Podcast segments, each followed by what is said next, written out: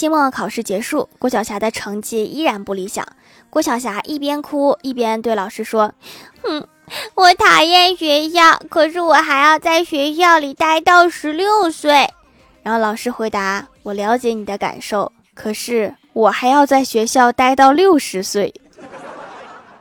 想想还是六十岁更难受啊。